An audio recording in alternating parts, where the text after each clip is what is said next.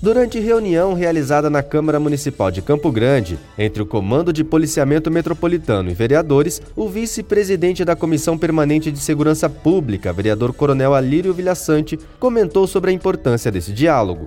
Entendo que a presença do comandante do policiamento metropolitano tem duas viés. Primeiro, solicitar o apoio desta casa, a permanência de no mínimo 270 policiais que serão formados daqui a alguns dias e também aumentar essa interação para que juntos possamos construir uma sociedade melhor, com mais qualidade e esse, eu diria, intercâmbio entre a Casa de Leis Municipal e o Comando de Policiamento Metropolitano seja cada vez mais intensificado para o bem da sociedade. Kelson Carvalho, direto da Câmara Municipal de Campo Grande.